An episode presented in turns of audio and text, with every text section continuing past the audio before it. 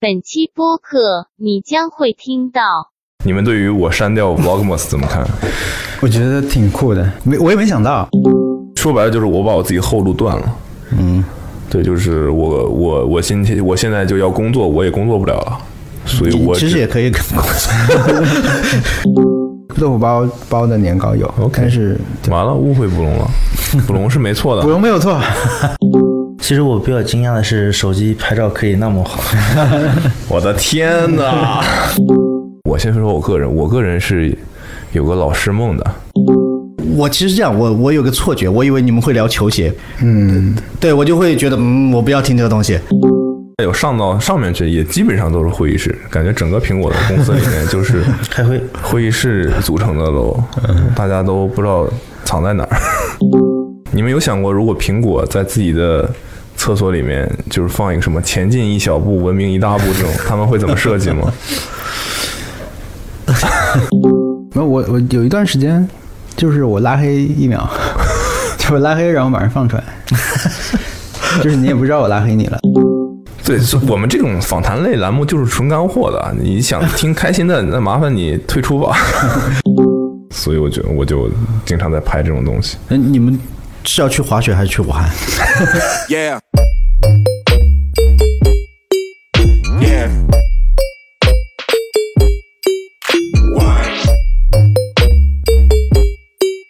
Yeah. Yeah, yeah, yeah. Hello，大家好，欢迎收听今天的 Awesome Radio。为什么只有我一个人的声音呢？因为我们今天有三个嘉宾。为什么三个嘉宾呢？因为今天是一个特殊版的 Awesome Radio。我们先说说我迟到的事情吧。来，大家先自我介绍一下吧。虽然很多人都认识你们了，嗯来从 hello 从你开始。Hello，大家好，我是 Stone，现在是自由摄影师。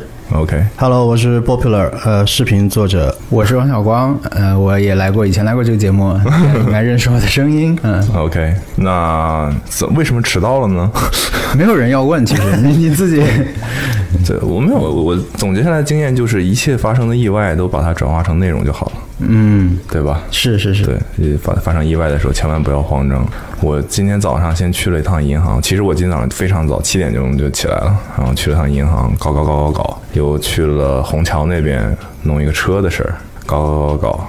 那但我的车是北京牌照，我没有办法上高架，嗯，所以我一路就非常慢的开回来，就是这么回事儿。然后昨天晚上其实就饿了，我最近在尝试晚上少吃一点 fasting，fasting 是，就是间断饮饮食，嗯就是比如还以为是 feasting。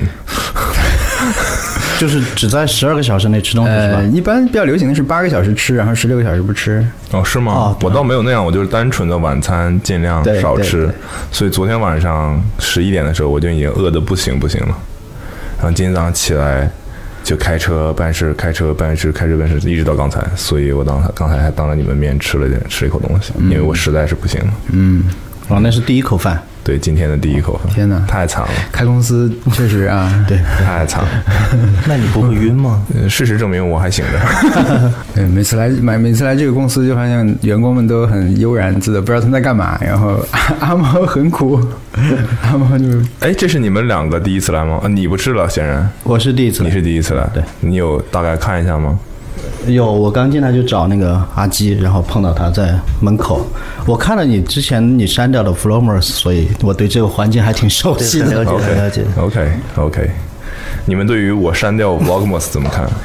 我觉得挺酷的，没我也没想到，对，因为我那天是这样，我有一个我有个朋友，他以前可能点评过关于我们做 vlogmas 这件事情，他当时有截了一张这种微信聊天的图，他就说大家不要忘了，你现在感觉有多热闹。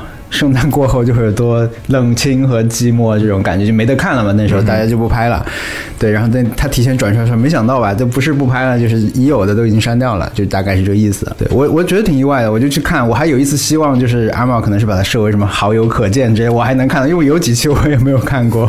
因为我是彻彻底底的删掉，我都没有仅自己可见，我就直接删掉了。嗯，事情是怎么样的？你们可能没有人知道。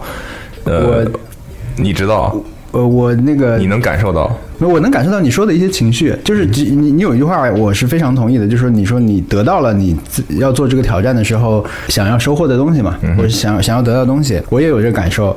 呃，还有就是我听你们最近的播客说你煮饺子的事儿，啊、那天对你的冲击很大。那我的一个推测可能就是你那天本来想拍这个做一个饺子的事儿，在冬至，结果拍的很糟糕，然后做这个饭又做的很糟糟糕，就让你可能这一天做不出来了，以至于你又觉得之之前做的也不行，因为你那天情绪很差。对对，看你们不用见到一个人，就从他的播客和 这个视频里面可以可以。这个事情告诉我们一个道理：平凡道理不是谁都能拍的。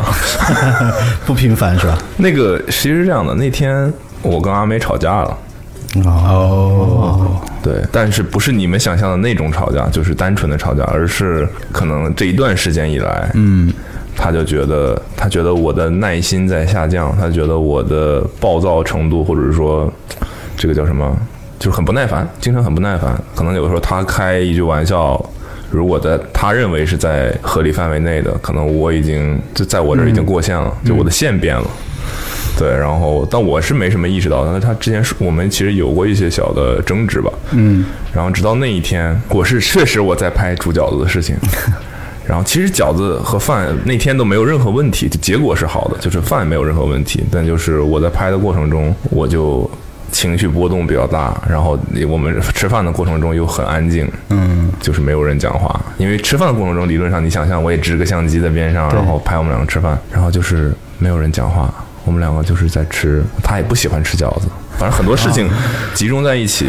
然后那天我们就吵架，他说：“你知不知道有一天胡心胡心树你们认识吗？嗯，他肯定认识。哦，我有关注他。对，然后就是他养养了猫嘛，然后来我家回访那只猫，我们在我家吃了个吃了顿饭，这是可能两天前，然后就真的 我是在我们吃饭的时候，比如我们四个现在在录播客，我现在在这边剪辑。”嗯啊，你知道吗？然后，但我当下我没有觉得，因为我我不觉得胡云树是特别见外的朋友啊什么的，我就觉得他能理解我剪 vlogmas 这件事情。嗯，然后我也跟他说，我说我要我要我要把这个东西弄一下，但可能从阿妹的角度就觉得你太不尊重朋友了什么之类的。然后他在后面我们吵架的时候，他提起了这件事，当天他并没有说。嗯，然后我就突然意识到，我就是这件事情确实已经潜移默化的影响了我特别多。对，但你说我。尝试日更这个事情，我觉得我你让我其实理论上理论上你让我更个五十天一百天，其实我也能能做到。我现在真的一个 vlog 经过 vlogmas 挑战之后，一个 vlog 我现在可以一个一个小时就剪完。啊，那挺快，素材够多是吧？够长。对，就是你如果你没有那么在乎 啊，没有没有你的标准就是 你的标准会标准还是有的，标准还是有的。但就是你提前把素材分好类，你可能今天我要剪几个事情进去，你其实思路很清晰的话，你没有那个寻找。然后思考的过程，其实你单纯操作是很快的，所以我后面我就很快啊。我其实占用时间不多，但唯一的就是影响心情。每天早上起来，今天也要更新，就这种。我忘了你你做不做字幕的？不做的。呃，vlogmas 我不做啊，对，所以才能一个小时。对，不然不然上字幕就要一个小时。好吧，就是这个事情，这是为什么删掉了 vlogmas。所以你完成了 vlogmas，我不算，我后来就没没更了。我因为最后一段时间，大概五四五天吧，差不多有一一周没有。我最后二更了二十期，最后几天是因为有一个剪不完的东西以及搬家的事儿，所以就理所当然就停下来了。但其实我真的是有想好要拍的东西，里面有有几个很重要的都没有拍，比如说总结总结式的跟大家说我我的收获啊什么那种，还有就是我本来想送一些礼物出去，这个好像比较重要啊，这个没有拍，大家听到感觉比较遗憾，送一些礼物，还有像是什么满意的购物啊那种，其实有有想拍的，但现在我们家环境变得特别的不适合拍，我就也也没法没办法多酷啊！后面正在敲墙，你在前面拍 vlog，没有那么酷，我们现在只是在一个没有就是堆了很多箱子的地方。听起来也不错。好好好，继续 继续拍，继续拍。嗯对，那个最近二位在忙什么？因为他的行踪我比较了解。我之前其实有拍了八期 vlogmas，嗯哼。然后到后面我会觉得，呃，之前是有一些储备嘛，或者是正好知道有些事情出去拍，觉得还可以。但后面就觉得你得早上起来先想今天要干什么、拍什么，晚上来剪的，我就觉得没什么用了。这东西就是对我来说，对观众来说，我觉得都没用了。但是我就学到了用手机拍摄，因为我之前是不出门拍的，我都家里调很久灯光，然后什么的嘛。然后后来我就。后来是变成有三期变成隔天更新的那个，我拍了个新的系列叫在在上海开店的人人，对对对，那个还挺受欢迎。但那个如果没有那个 Vlogmas 就没有这个，因为我不会学到说手机可以这么快的拍，而且手机对，尤其是我后面这个系列是拍别人，就特别友好。就别人不会知道，就我就这样一边跟他聊天一边拍，就很好。他不会注意到，如果是用相机就不行。嗯哼。所以就后来我变成隔天跟，但在现在又停下来，因为我比较熟的店主都拍了，新的店主我得去跟人家约时间什么的。对对对，但是就就就相当于从一个 flowers 变成另外一种 flow。对，嗯哼，可以让你认识的朋友也开一些店，对开拓一些。对，我每天现在就是在搬砖，什么怎么怎么怎么搬法？真实的，对，真实搬砖，就是辞职了之后嘛，就是七月底辞职的，然后感觉会很轻松，每个月就固定干几个商业的拍摄，然后可能就是钱也够够用，然后可以去充实自己，去学习，去怎样。结果现在每天都在搬砖，所以现在每天在干嘛？你这搬砖是加引号的吗？对对，加引号就拍摄，就是大大小小活太多了，就是就是是吧？都要都要拍，这么听说活的，那你可以选择不去拍啊。但还要先把肚子填饱。汉堡。你可以，他他前他前后是非常 对对吧？一边说，嗯，我觉得随便借几个就可以这个维持生活，一后面又说填不饱，没想到自己胃口这么大，是吧？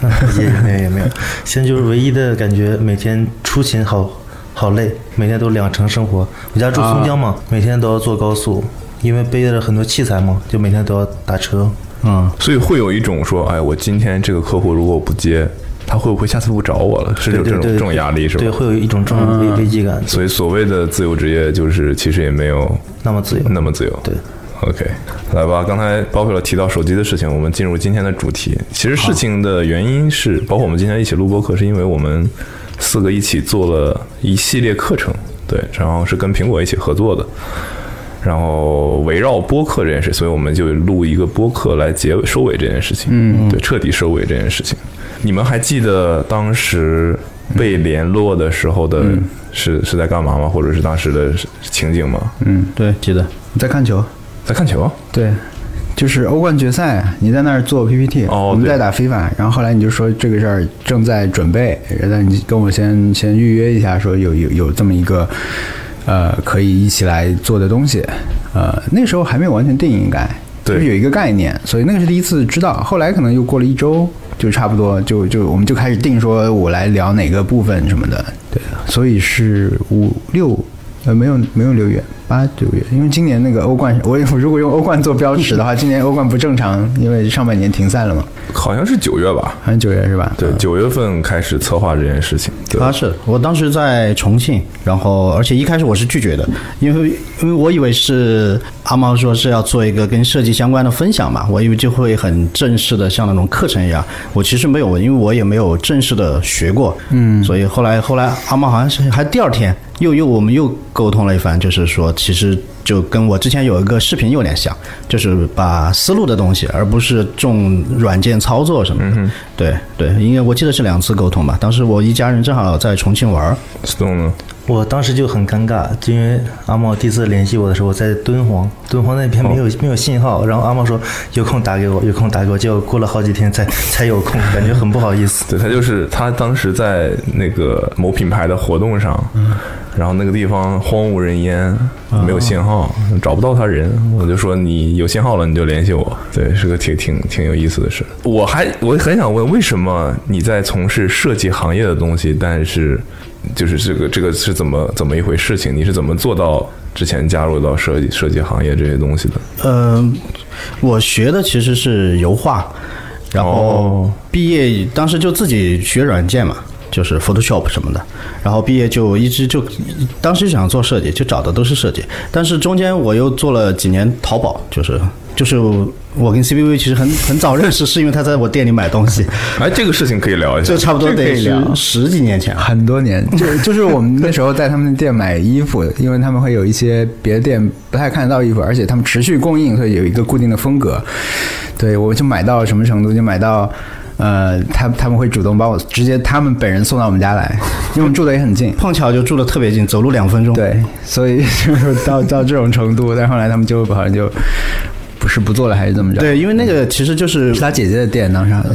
对，他账号是别人的，然后呢，账号上写的是什么减肥药，然后那个那个那个时候淘宝的账号是很珍贵的，就是它有等级嘛，对钻石什么的，就舍不得换，然后就用那个来卖衣服，但那个衣服因为是外贸的嘛，嗯。就是后来我就没做了，因为这个是一个就是很很就不可持续的一个生意，嗯但是就是我觉得我们这一代有很多人接触服装是从那个开始的，就是你能接触到好看的、便宜的衣服是从外贸开始的，因为就是中国以前的加工优势嘛。嗯哼，对。但后来我就没做了，所以我是，所以我是断断续续在做设计，就是没有学过，没有在大公司做过。对，但是接触的就正好有不同行业的印刷品啊、网站啊，什么都做过，大概这个样子。就是你了解的比较全面，对对对所以你可以把一些方向的事情对对做一个比较好的指引。对，呃，像前几年我在深圳上班，然后那个时候就比如说做设计总监的时候，确实你就不需要去操作了，就可能就是一个想法，然后用 iPad 画个草图。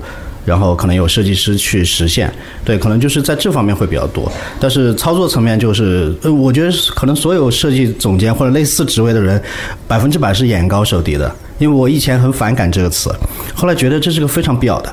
你如果你的眼睛只能看到你做到那一点点，在尤其是跟审美相关的行业，我觉得绝对是不行的。但如果你做得好，你看得更远的，你是可以找专业的人士帮你做到的。嗯哼，对我觉得可能刚开始接触这个都会很反感，眼高手低，为什么我做不到？但是到后来我就发觉这个是个很重要的特质了。嗯，我觉得可能跟当老板也是一样吧，就老板可能不会做，但是你得看到好的，对。嗯 OK，哦，这个我蛮认同的，就是其实眼高更难一点吧。眼高跟手高相比下来，我觉得眼高更难一点，对，是这样的，对吧？对。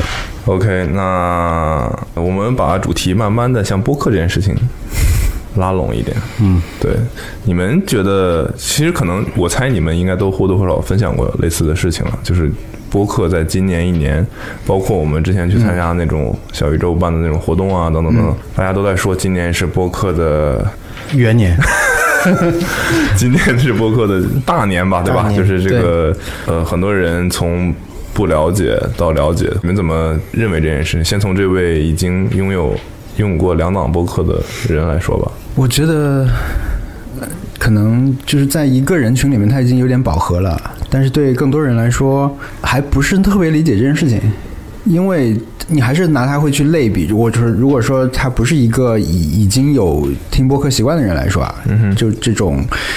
呃，他可能会先去类比电台，或者是类比付费节目。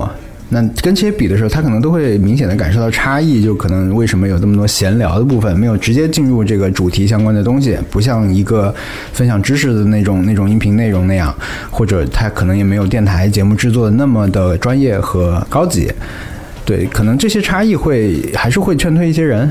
而且我觉得，就在我们最常见的这种通勤场景上，其实音频虽然说，呃，很多人戴着耳机已经不是在听音乐，但是，比如说视频跟音频比，还是视频优势更大嘛。嗯，我觉得这个还是很难去撼动的。所以可能我觉得，比如明年会有一个新的情况，就是已经在听的人他们听不过来了。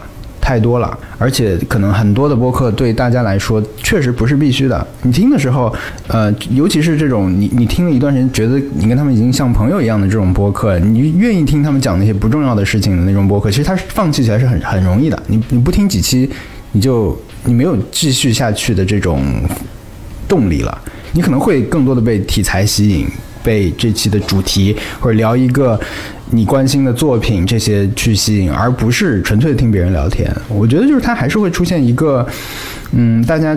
选内容时候的一些标准吧，它在跟其他领域是一样的，因为其他领域现在你也很少看到一个内容，它纯粹就是特别日常的那种无主题的漫谈式的内容，其实是还是少数，更多的大家选的时候，因为我的时间有限，意识到了时间有限，节目是多的，那么还是根据以前的这种习惯去选选节目，所以我觉得可能会有跟今年不一样的一个变化。今年我觉得闲聊型的节目还比较受欢迎，可能是因为节目不够多，以及。以前可能没有怎么听过这这类节目，因为我我还蛮爱听这种需要靠你跟他们建立一定的这种认同感和仿佛大家已经很熟的这种感觉的节目。我还蛮常听的。但是我刚才说那种情况，在我身上已经完全已经走过一遍了。就是我停了一段时间，我就根本不没有想说，哎，他们最近怎么样了？他们最近怎么样了？对我来说不重要。可能我我更感感兴趣的是最近有个热点，我想听听，哪怕这些人不是我那么熟，但是有人愿意聊这个事儿的话，我就愿意听他们说。嗯哼，我觉得这种内容主题可能在接下来会变得更重要，对这群人来说，那对对播客还没有概念那些人来说，可能跟今年一样是大还要去开拓吧。那我这我这样问，你觉得播客对于如果呃，它毕竟是一个算某种是意义上算一个媒体内容吧，对吧？那你觉得对于你来说，对于你们四个人来说，Nice Try，比如说，嗯，它的 branding 就是你们每个人的个人魅力、个人的对于这件事情的重要性，就是我来听是是我就想听王小光说什么，还是我们四个今天聊的这个主题，你们会更倾向于 branding？哦、我可以这么理解吗？我觉得，对我，我觉得我们肯定不会把我们四个人拆出来说，因为我们有有我有文森特，我们所以我大大家可以来听一下，我们会聊有意思的事情。它可能还是一种我们没有办法打包去直接展示给一个陌生人的东西，就是说。我们聊之前可能都没有预想到说我们能够碰撞出一些什么东西，所以呢，我们自己觉得可以期待，那你也可以听听看。我我觉得你不可能去去推销这个嘛，嗯其实也这也是我们其实之前一直在一些平台会拒绝被推荐的一种原因，因为你如果让人突然听到我们的某一期节目，他对我们完全没有了解，然后就然然后那个标题可能比如说我们有一期标题叫“露营是人类精神”。但是我们只在一个半小时的时间里面有十分钟或者是二十分钟是聊这个话题的，而且它不在最前面，它在中间。那如果我们就莫名其妙上了一个平台的推荐，对露营感兴趣的人点进来，他会发现他找不到这个内容在哪里，他肯定是愤怒的。所以我觉得这是我们这个，我我就是有一点代表性吧，这个场景，它就是你很难去把自己给更多陌生的这种听众。除非是什么呢？比如说一个平台它有一个播客的分类，下面有闲聊。那闲聊接受这个设定的人，他听起来他就 OK，你们反正都是这样的，我就随便听一个人聊吧，听你们聊了什么好玩的。那可能他带着这种期待去听还行，但是你放在所有的维度里面，所有的跟你跟其他的博客一起，比如出现在小宇宙首页的那些标题非常清楚，他要聊的话题主题非常鲜明的比起来，我觉得就会缺乏被大部分人听听懂的这种可能性。这会不会，比如说，那哦，我这样问好了，你们现在会非常慎重的几个人在一起商量，我们这一期要录一个什么主题吗？呃，我们没有大主题，因为我我们本身这个节目设定就是这一周的事情，但还有挑战嘛。但是我们最近，我我们觉得说对听众，尤其是陌生听众友好，可能跟我们想要的这种相对自由的这种讨论方式是不矛盾的。所以说，我们现在会比较完善我们的 show note，就是每个人大概准备想想聊的话题。你会列在那里，那么大家至少也有个互相有一个心理准备，就知道说今天他想聊这个事儿，那就能聊出来。但是我们不会去说，比如最近《曼达洛人》播完了，我们都很喜欢这个剧，我们来深度聊一下它，就不会。我我们可能是拒绝做功课的那种，因为一旦说我们想好了说我们今天要好好聊一下《曼达洛人》，大概我们就要开始分工，每个人你去，比如把幕后都看一看啊那种。我们倾向于说自然聊的时候，比如小易就会说，我看了他幕后了，他幕后有什么特别注意好玩的点，我告诉你是这样。但是预先的做功课，我们很少会去做。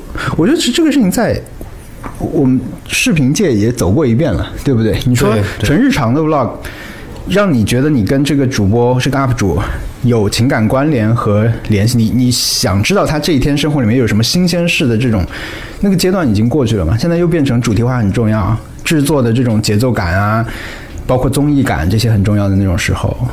大部分人愿意看的可能还是这种东西，我觉得在播客界可能会是重复这个这个过程。就是会不会像两年前的 Flow？因为我之前有一个说法，就是呃，两年前我们说所谓的原教旨一点的这种 vlog，或者是潜在的 vlog 的观众和 vlog 作者，这这波人可能在今年很多人就转转过来做播客嘛。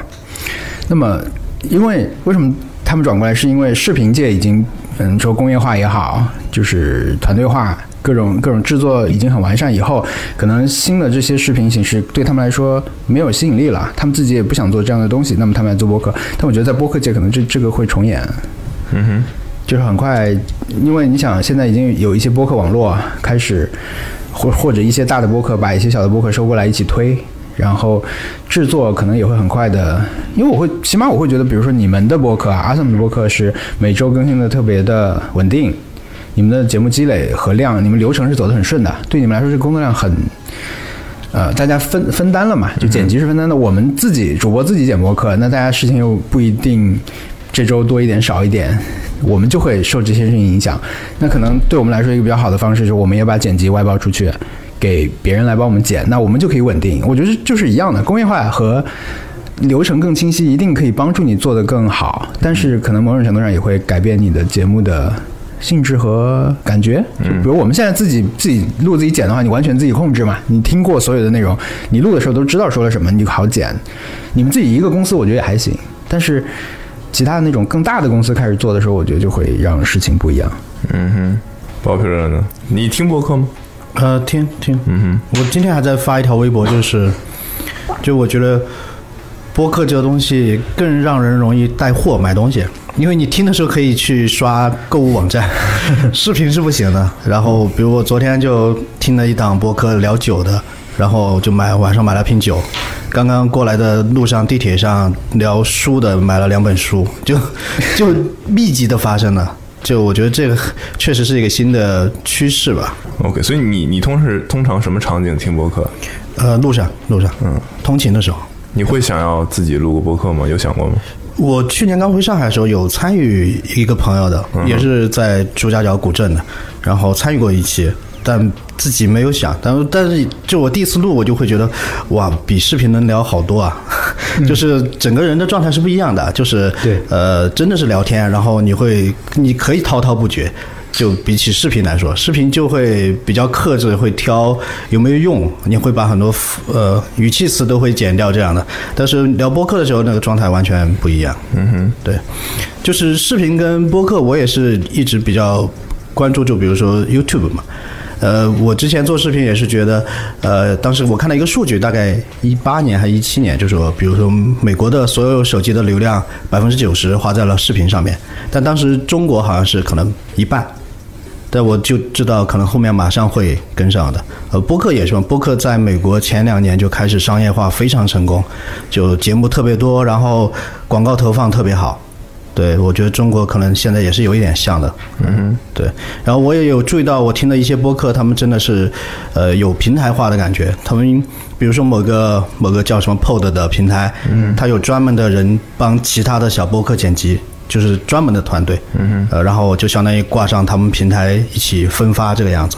我包括我相信应该是他们接商单也是通过这样的形式了。嗯，对，就就今年变化还挺大的。对对，我也是越听越多，其实就是稍微有时间可能就就会听。OK。Stone 呢？Stone 听播客吗？我可能唯一听过的播客就 Awesome，然后会就其实标题会感兴趣，比如谁把话筒摔了，或者说开个店需要多少钱啊，或者说你双十一都买了什么，还有就什么你最惊喜的什么经历啊什么，这都有听过的。就是睡觉前、原来上班的时候路上都会听。对，其实我就有点担心这件事情，就会你知道，比如说做媒体的时候就会。哎，最近什么什么事情很火？这个东西是注定点击量很高的。嗯，那就我就很担心，比如说最近有什么事情很火，所有的博客都去聊这个主题，这个事情就有点偏离我想象的博客应该有的样子。我我上一期微信访谈邀请了那个大内密谈的象征，嗯，相爷，然后他。当中说一个事，就你刚才说啊，说这个录播课可能我们没有像职业电台那种那么的专业，然后我们可能剪辑什么的也没有那么的所谓商业化或者是呃流程化、工业化。但他提到的一个就是他其实觉得，他觉得就他说他他觉得现在的播客 podcast 越来越像主流电台了。对他指的意思就是大家在尝试专业化，就有点像 vlog。嗯，vlog 本来就是一个。很粗制滥造的一个不是专业拍视频的人尝试做的事情，对。但随着它的发展，大家都尝试着把它拍的像电影一样，嗯嗯，追求光圈，追求打光，追求各种各样的后期包装，加各种各样的字啊什么之类的，越来越夸张了，什么样的都有。对对，那就会出现一情况，就是他他觉得这个 podcast 在慢慢的就是主流电台化。就有点像我们听原来在车里听的那种，嗯，那那些人可能是播音专业出来的，他出来就没有那种粗糙感了。对对，可能有明确的主题，比较专业的人士这样的。对，然后大家的声音都是层层选拔出来的，然后大家的那个腔调，大家的甚至像刚才他说的，可能每个人是有稿子的，是知道我今天要说什么，都是规划好的。嗯，对，然后他他很肯定是不喜欢你们，如果听过《大内密谈》，肯定就知道他们就是对很很扯的几个人，疯狂的在各种乱聊瞎聊。对，这个经常 diss 别人。对对他们有一个，我因为我上次去录的时候，他首先他他就说他从来是他们都没有那个提纲嘛，没有提纲，还有就是他们可能会，他他就是待到一个人就就聊一期。但是这个东西看能不能剪出来就很不一定，他是存了这么几百期稿子，哦就是淘汰量很高。当时啊，他跟我说，我不知道真假，或者可能不是几百，就是免责说说全一点。反正就是他们的状态就是希望很自由。我觉得你刚刚说那里面还有一个是很像传统电台的，就是有点像打歌或者什么的，上上通告那种感觉，就是比如这个人最近。有有一本新书什么的，哦他可能就可以去几个播客会去做客聊，对就会真的还蛮蛮电台的。而而且这个我感觉其实是，嗯，就是不一定是那么商业的，但是就是那个播客它也需要，就正好热点，比如月下的时候，跟音乐相关的播客都在邀请月下的乐队。那远程连线、当场聊都有，就是确实就有点像我刚刚刚说的，像以前打歌了，就我一天串十个电台，然后把我新歌给放一放，聊一聊这个样子，就是感觉是很像的。对，但我其实你也很难评判说这件事情是好的还是不好的。对，对，对吧？就像比如说，嗯我们拿摄影举例子，比如说大家都可以随时随地的用胶片机或者是 iPhone 随便拍一些很即时的那种照片，对。但如果真的每个人都拿上了一个很专业的单反，拍出来都是很精致的商业化的那种构图，这个事情好像就会变得有点没意思了。所以我也在想，就是我们的播客到底要不要保留这种闲聊。就是这种粗糙的质感，你懂吗？就是我我最近在思考这，包括拍 vlog 也是，就是把它搞得太精致，防抖都弄得对吧？各种运镜、变焦，B roll，对，会不会就最后会走向一个很同质化的这么一个趋势？对我我最近在想这件事情了，所以就是还是播客这个，我们现在还在一个过程中的阶段，嗯，对，不知道之后会怎么样，但反正如果在听这期播客的朋友们，如果有尝试在做播客的话，可以其实想一想，就是我觉得大家很不自觉的就尝试，我现在比如说拍一个 vlog，我就想把这镜头拍的唯美一点，嗯对，这是一个人的本能，对，但是就是可能大家都没想过这件事情到底应不应该这样。它是不是就违背了 vlog 它它这个东西存在的这个这个这个意义？怎么搞得这么沉重？其实我觉得还是看谁播吧。我觉得我是会，就比如说电台，可能是听固定一个电台，然后播客的话也是可能会听是谁讲，是谁去说这个东西。就可能有新的，也可能不太会去听，除非这个人是呃大家可能都认识或怎么样，我才去去听一次或怎么样的。Stone 可能能代表一个非常典型的播客听众，嗯，就是你如何来获取它，对吧？就是其实起标题是个非常重要的事情，你怎么让他看到你，并且吸引他点进来？对，这需要设计一个好的博客封面。没有，就是哎，怎么说呢？就觉得还是挺难的，感觉还是挺难的。这个跟早期做视频应该还蛮像的，就是是蛮像的你想，大家都是所谓的素人嘛，绝大部分都是，呃，哪怕你是个专业人士，但你不是时刻面对话筒跟镜头的人，那你一开始你自己要面对那个镜头的时候，克服恐惧，你要想人家看到你顺不顺眼，你的声音这些都是不能改变的，几乎就是我觉得会有点像我，因为我自己有时候也会在呃小宇宙的首页，因为我听的也不多，但是是没得听的时候，我就会翻翻他推荐的，点进去，有的就是会还是会会有种种原因让你听不下去，可能听个五分钟，觉得还是换一个。跳出了就，对，跳出它也是跟早期可能大家对着镜头拍 flow 会有点像，就是还是有很多需要克服的地方。对，就是不管是呃录播客的人还是听播客的人，对，所以我就很害怕以后播客有标题党啊什么这种，现在已经有。肯定有，肯肯定还是有，因为我觉得可能我们在说这个所谓的这个元年的时候，它的一个标志性的事件是很多不做内容的人，以前没有做过其他类型内容的人，嗯，他们直接就开始做播客，他们觉得这种方式是他可以接受的，不管。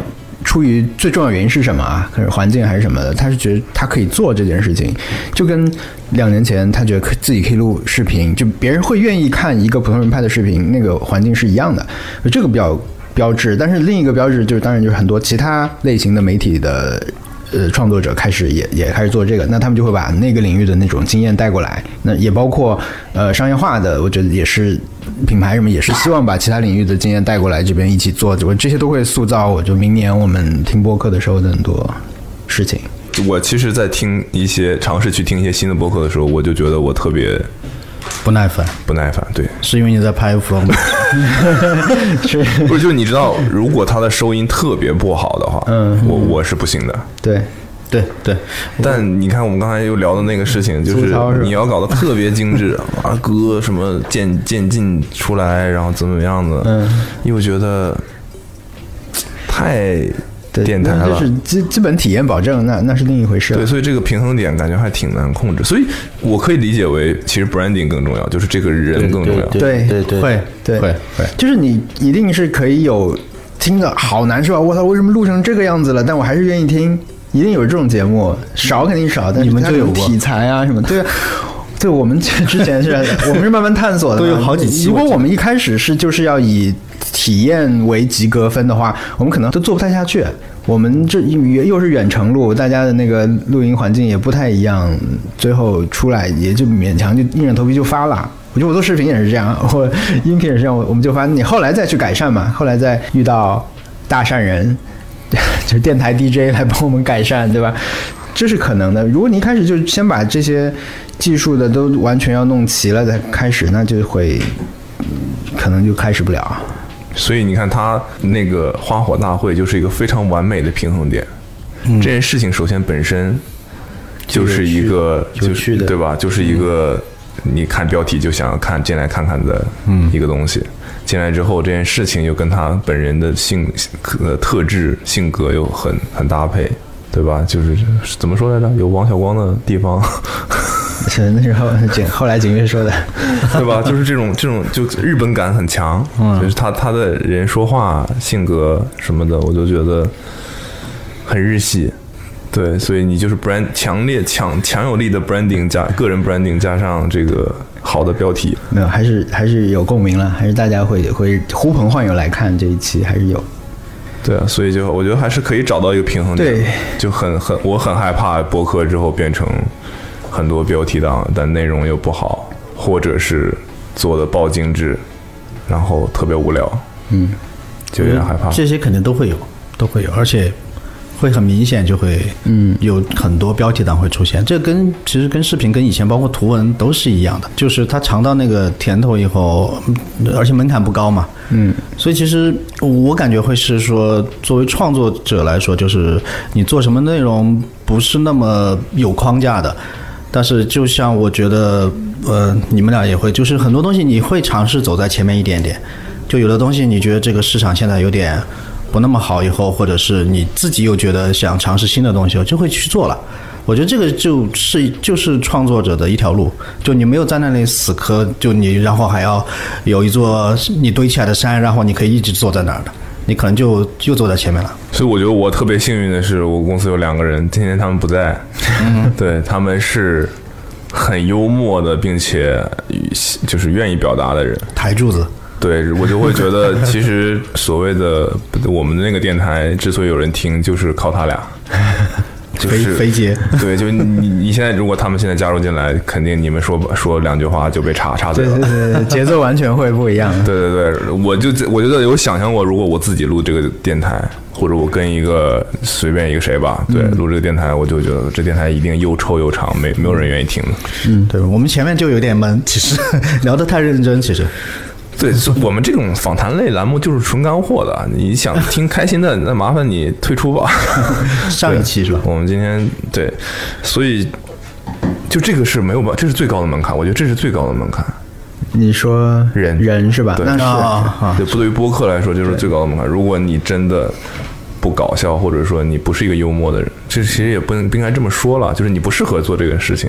对，我们会做的电台，就是因为我日常跟他们一起吃饭啊什么的，我就觉得挺逗的。对，嗯，我太何值何止是得被记录挺逗，就是经常 吃着吃着就笑到肚子疼那种，所以我就觉得哎想记录下来，然后才开始录的播客。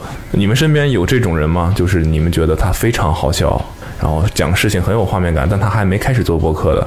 应该都有，但是这个就是，如果真的做，你会考虑这个搞笑的程度，它的影响范围，就就是是对你这么熟的人呢，还是广义的，就是别人一听就觉得很乐的，这个可能会周围会少一些吧。你脑海里有出现什么名字吗？就是比如说你现在会推荐一个人让他去做播客的，有这种人吗？好像没有。就认识的人都在你电台里了。对，我是好像行吧，我提了一个尴尬的问题，想提了一个尴尬的问题。但是是这样的，我觉得很多人之前那个上分享的时候，其实也聊了这个事儿，就是很多人他是呃未必是特别搞笑，啊但是他很会说话，很会表达。一个是他想要说点，一个他有某方面的知识积累啊，然后另一方面他很愿意说，但是他没有做播客的需求。就是这个人，他跟朋友很能聊，但是他不会想着说我需要有一个媒体品牌这种东西。但有的人就是很想有一个媒体和对外说话的这种窗口，我觉得这是两个呃不一样的人群。但是嗯，做了这个。媒体的人，他可以去多找一些你身边的人，把他拉过来一起聊，这个是对的。哎，你会觉得你们 Nice Try 的这个什么每周怎么说？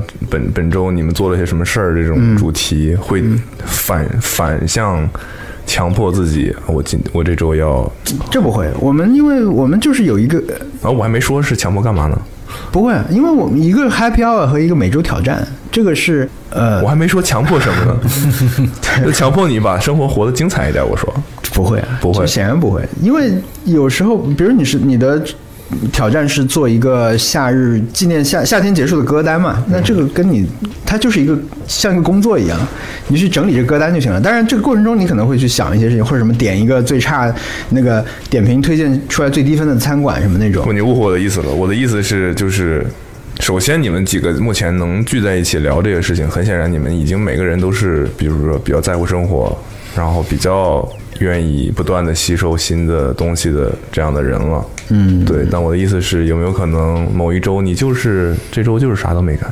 有啊，会会反有反思很多，就只有在上，只有工作嘛，大家都有上班那种很很忙的，有这种。我觉得这个不会有，播客不会有，视频有时候会有。你你有遇到过？视频有时候会让你觉得说我我想拍点什么东西，但是最近好像确实没有没有什么空出去。视频会，播客就完全没有会让我这么想，就有什么说什么，是这种。这应该是就纯语言的优势吧。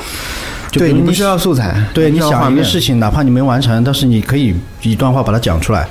但是你如果是有画面的话，你对画面就会有要求了。嗯哼。对你比如我们现在要，假如说我们也来聊二零二零年的总结，你要是我也能做个视频出来，我也能对着镜头一边说一边配画面进来，或者直接拿今今年所有的素材来剪，那这工作量多大呀，对吧？但是聊的话是可行的，你 就觉得这个能聊聊，但做视频太那个了。呃三位今年目前的 Happy Hour 是什么？一一整年吗？对，今年就是现在就说一个瞬间，你觉得我我靠那瞬间就是我的那叫什么 sparking time 还是什么的？闪光时刻，打开相册，哎，其实这是个好方法。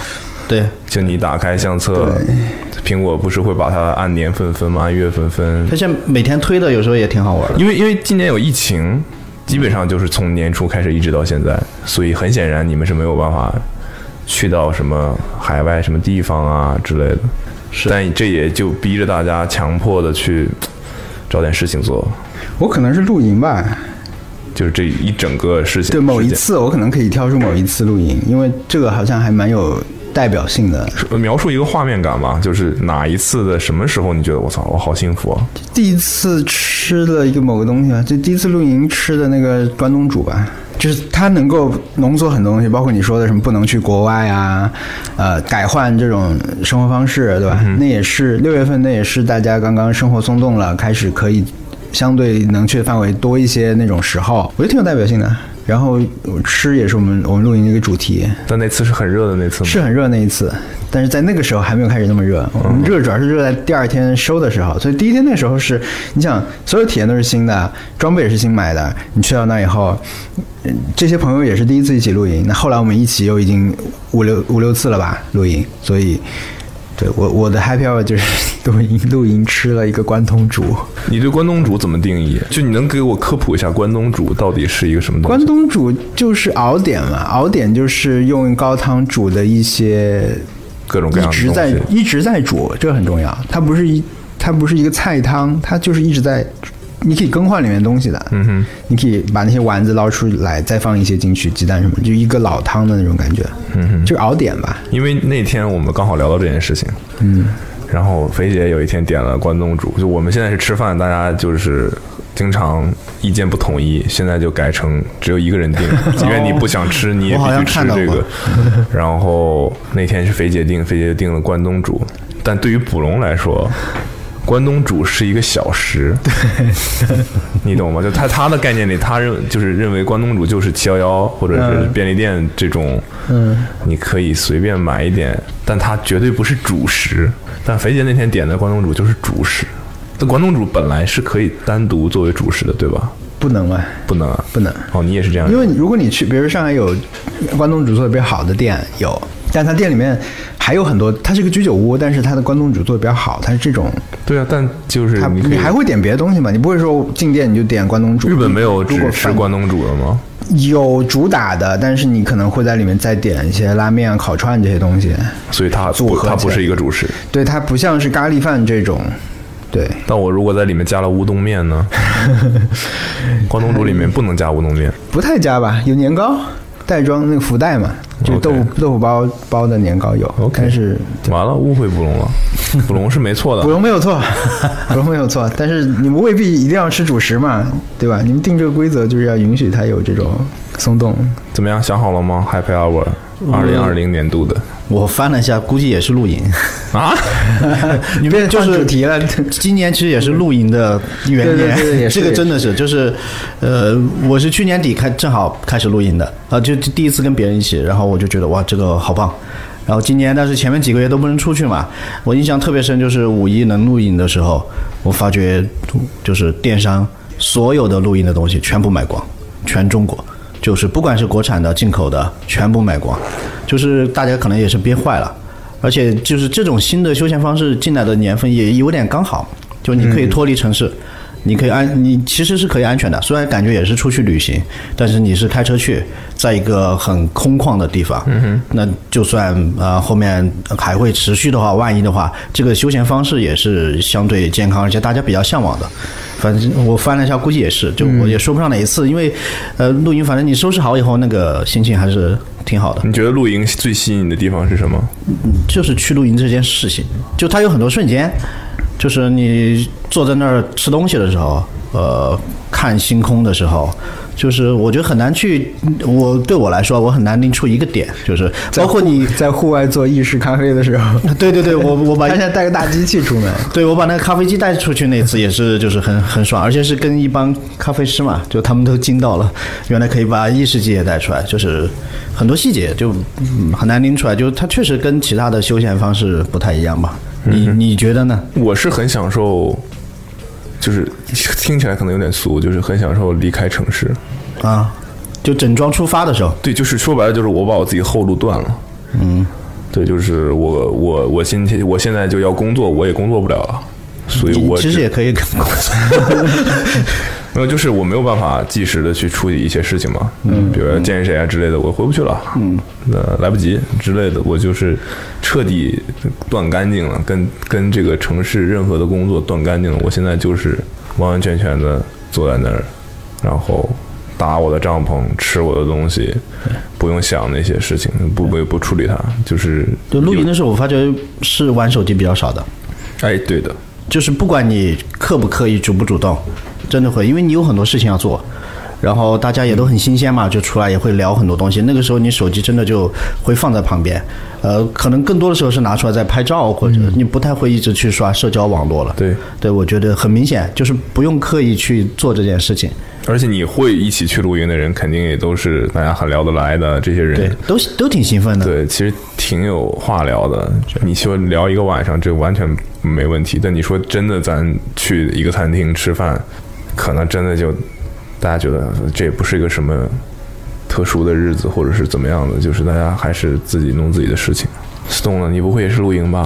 不不，因为我我还没有露营过，啊 还还蛮期待什么时候可以去露营一下。那你的 Happy Hour 是？嗯，有可能有点俗，是我老婆送我的礼物，送我一个电脑，这怎么俗呢？这不俗，而且就是送还蛮贵的，三万多。是那个已经不太挺俗太快的，已经不够快的三万多的电脑吗？对对对，天哪，我就没想到。十六寸，因为我 天哪，因为我辞职之后就感觉就很慌，怕没有电脑用，然后第二天他就就端在手上给我了，就就很意外。哦，而且看那个显卡是五六零零，对，三万多就是呃很高配了嘛。对，顶配。也没到顶到顶快更贵。你你不剪片子，你就觉得还好，因为你需要大的屏幕，就修修片的话，就这样去对比。屏幕后来买了买了个外接的，买了外接的，买了 LG 的那个，对对对苹果店买的吧？对，嗯，那个屏幕还是可以的。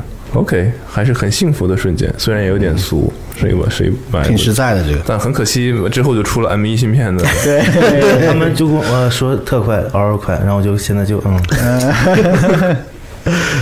这不处理照片不知道区别大吗？反正他们说 Lightroom 也会快，好像就是来你 Lightroom 也不光是快啊，你去航多呀！我这次在飞机上剪片好痛苦，哦 就是我一共就能剪大概顶多三个半小时。啊，他会一直用显卡。对啊，那如果是那个，因为我那天坐飞机的时候，景月就说他他买了一个 M 一 M 一的 A- 呃 MacBook Air，他就说那个可以剪很长时间。嗯，所以他而且剪，你已经没电了。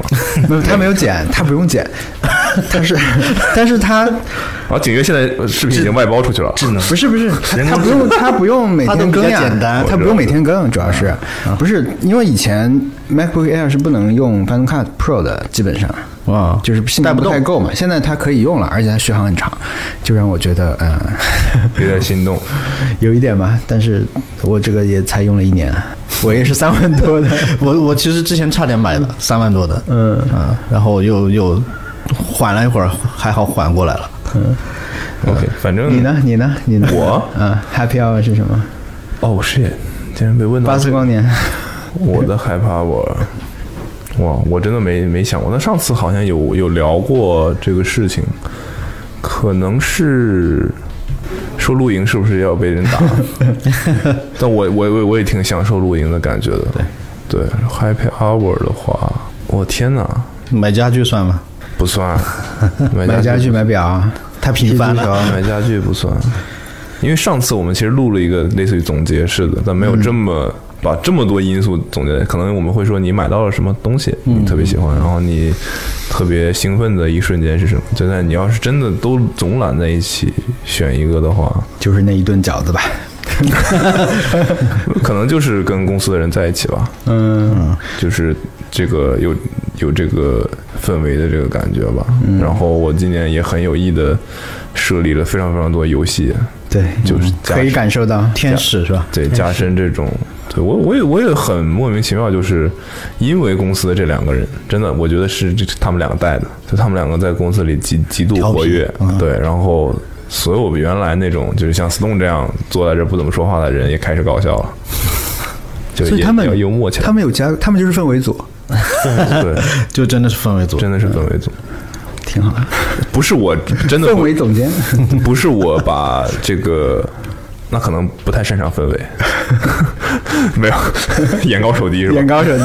对，那个就不是我把相机拿起来，他们才变成那样的。嗯，就是你，我每天都在懊悔我错过了多少素材，你知道吗？对。其实我看开始看你的这次重新开开始拍的 vlog 以后，我觉得哇，这是一个新的思路。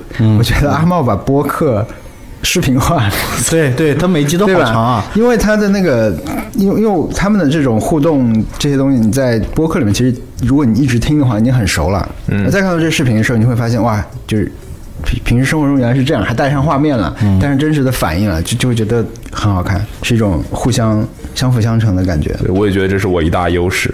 对，素材够。就是就是就是最高所谓的最高的门槛嘛，就是你可以模拟我的主题，你可以模拟我的拍法，但啊没人你模拟不了幽默这件事情。对，对，就是这个这个东西是最难的，所以我觉得我就经常在拍这种东西。那你们是要去滑雪还是去武汉？应该是滑雪，因为我看好像还没答案是吧应？该是滑雪，应该是滑嗯雪。然后不是有人质疑要不要去三亚吗？我又挨个，我其实挨个问了一遍三亚还是别的，啊然后其实三亚的人还是不如滑雪多。啊，对，所以所以我不是以我一己之力取消了三亚这个选项，是三亚真的输了，因为你知道三亚是一个你随时想去都可以去的地方，并且你大概率是会要去去去去个几次的，嗯，对吧？嗯，而且所谓的大家选择三亚的理由是，我想夏天我想要这种温暖的地方，嗯，你夏天也可以去三亚。但我们现在是冬天，嗯你当然要去一个有雪的地方过了这个季节你就你就去不到的那个地方，嗯，对吧？然后，何况你没有人会，我最近想要旅游，我去一趟东北吧，应该没有吧？对雪乡，对吧？对吧？所以，而且东北的冬天真的很糟糕的，就是我我每次回过年回家都是东北的冬天，我就觉得我这我的老家怎么，唉，太荒凉了。然后今年碰巧秋天回去一次，哇，很棒美是吧很美，很美。我就觉得哇，完全不一样。原来是我真的就是每年春节的时候才回家一次，每一年。所以都在我心里，我的老家就已经是那个样子。我就想说，怎么这么荒凉？街上一个人都没有，然后也没有树什么的，就是都是秃的，然后雪也很脏，你知道吗？就是、就是那种车压过的黑色的雪。嗯，我就觉得很不好，就每次去了都想走。但上一次我是真的想多待几天，就是。哇，公园里面的人带着狗，然后那个阳光，啊，感觉很好很好。估计空气也好，它不没有这么潮湿。对，就很好，我就觉得，哎呀，以后都要十十月回去。OK，我们接下来来聊聊你们在准备这一次我们在 Webex 上线上的课程的准备过程，因为我知道每一个人都经历了非常漫长的准备过程。大家可能参与课程的人知道说，我们在课程里面大概是九十分钟。但其实我们每个人都经历了若干次的彩排和不各种各样对接。对，我们我们可能有三次彩排，然后还前面两次会议，然后我们彩排的其实我们每个人彩排，阿茂好像都要参与，所以阿茂是翻倍的。对，对我，所以我的第一个感受就是这个准备的时间比我想象中确实要多很多。因为我们像九月份开始联系的事情，其实我我我的分享是十一月二十一号，所以隔了很长时间，但这个中间其实是一直是在为他准备，就不是说每天为他准备啊，每但就是周会有个进度对，基本上是那个日程表排的还挺科学的，就是嗯，一开始先先把话题定下来，再来准备 keynote 什么的，就是比想象中长，过程比过程比想象中长。嗯哼。有哪次你们彩排中有发生什么好玩的事情？因为具体的课程，比如说你用的是什么软件，怎么配合什么的，我是没参与的嘛。我更多的是，我可能是跟在跟苹果的朋友们在对接，大家要聊什么，然后怎么比较合理，让整个这一套课程显得比较通顺一点。我对我那个课程里面其实有好多就关键性的修改，其实都是在彩排想到的，就是因为之前是举例说明。就是包括我们当时提到两个软件嘛，嗯哼，啊，一个是 Kilo，一个是 Sketches，但是后来又发现 Kilo 几乎能做所有事情。嗯哼，啊，但是呃，当然也有这个原因，就是我们的预告已经出去了，而且那也确实是一个非常不错的免费软件，在整个生态里面，所以我们又强行强行给它加了个戏，呃，然后就因为它有一些特殊的画法，水水彩，呃，这个在 Kilo 跟 Notes 里面是没有的，然后我们就试了，但是画的这中间有好几个图形，因为是我跟那个主持人森森，我们当时彩排的时候就就一起就修改一下，因为我单独在家里做的时候，这个可能就又不会讲，对吧？我只是做，但是拿到去彩排的时候，就一边讲一边做的时候，就发觉可以改得更好。最终版本就是经过两次彩排改过的，对，就是所以每每次去的版本都是最新的。OK，对，Stone 呢？其实我比较惊讶的是，手机拍照可以那么好。我的天哪！你自己不也说那个那手机壳？你当时你们有看他拍那个照片吗？我没有看到给他看看，呃，我找一下，我来看手机里有吗？应该有。啊，就是现场拍了是吧？没有他的他事情，你先找着我来分享这个事情。是当时他们要做一些为了这个课程而准备的，嗯，就是类似于 Keynote 里面放的图片，然后就说那来我公司弄一下，然后他们几个人就来我公司，因为这边灯啊什么比较多，然后就可能有一个下午。我们大概花了一个下午的时间，就在准备这个照片。但我不在，我那天我去出去，类似于还有个什么会去去开会去了。然后回来的时候，他们都已经走了。但那天上课的时候，我才看到那个照片。我以为，你们先看一下吧。哦，有有四张。哦，天哪！其实平时我拿手机拍照是也是蛮多的，就我有个就自己的小主题，每天就日复一日嘛。有的时候是相机拍，有的是手机拍，但都是记录生活琐碎的，就是就没想到就通过灯光和现场，然后拍出来可能这么好。嗯，我之前其实有试过用呃 iPhone 十一 Pro Max 拍视频嘛，嗯然后呃那次是用的是全的就打灯的，在我家里，然后发出去就一点反应都没有，就是没反应。我是觉得大家没注意这是手机拍的。就是就是，所以我当时后来我就觉得，哎，手机好像不能这样用，因为这样你用了专业的灯光以后，它确实它的优势就更更大了。就像你刚刚那几张照片，你就非常惊讶于它的表现。对我后来又改成就是说，那我手机就用的更手机吧，会、会反应可能会更好一点。因为确实也是，就绝大部分人拿到手机拍照、拍视频，他都不可能随时带着有灯光灯光这种东西的。其实你可以拍你的 vlog，然后用一个相机拍这个手机正在拍，就像加了一个手机的框一样，来告诉大家这个是手机拍的。对，就是在相机在背后录屏。对对对对对对，这个还，所以我当时看到他那个照片，我就 what，嗯，而并且他没，他这个照片是没有用电脑在二次修图的，就是就就是手机可能简单调调一调自动，一下，然后调调角度。对，所以我也是蛮惊讶，因为他的尝试拍摄的方式和打光基本上就是约等于苹果的官方的照片那种感觉嘛，白背景，然后加一些搭配的元素，嗯，对。但你看那个手机的影子，你还是能看出来这个就是方向不统一，也不是一是不统一，二是就是它的柔和程度，一看就不是用了特别考究的打光的，就是东西来来完成的。但第一感觉的观感，就那个可能要对于非常专业的人士才能看出来，就是对于绝大多数人观感已经是非常非常让人惊讶的，对，还是还是很很吓人的。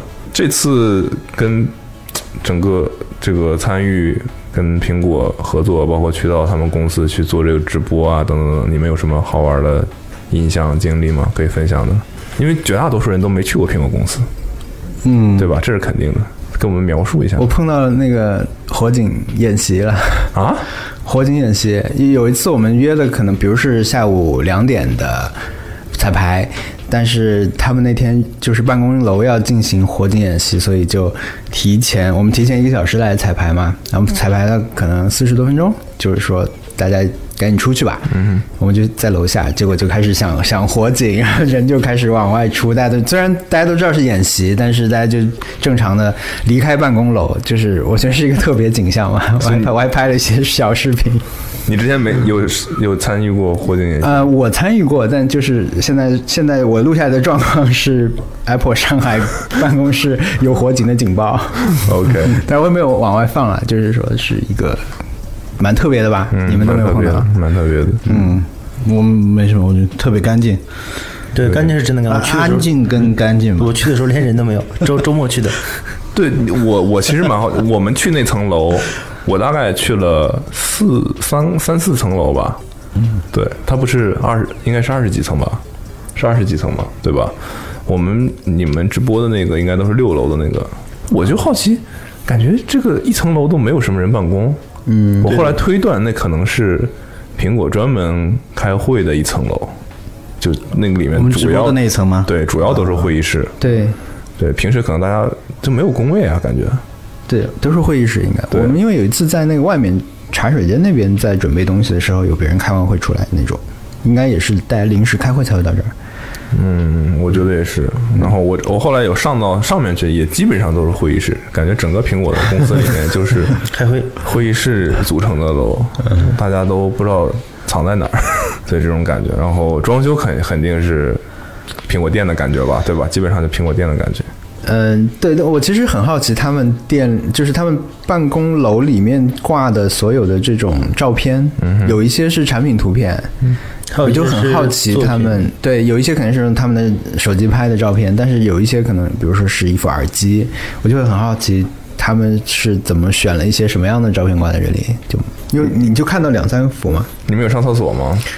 有你们有发现，在厕所的是有一个广告的吗？没有发现？如果你上大号，你进入那个，你进入那个厕所的蹲坑，不是那坑，那个隔间，对，呃，是坐便的，是坐便的，不是不是蹲便，是坐便的。对你进入那个隔间，你会发现你的蹲下之后，你坐下之后，你坐下之后，你的脸正面有一个苹果的广告，是一个具体产品的广告吧？对，而且最新产品，对，而且我最新后来去的那次已经换上了，他们当时发布了一个什么呀？就我们刚好这次课程不是赶上了他们发布对新产品嘛，就已经换成了发布的新产品，就是 M 一吧，类似吧，我忘了具体是什么了，我就觉得哦，就那个感觉是更换的非常频繁的，嗯，然后我就在想，在这个公司里面工作的人都是苹果的人，他们为什么需要看苹果的广告？能给我们解释一下吗？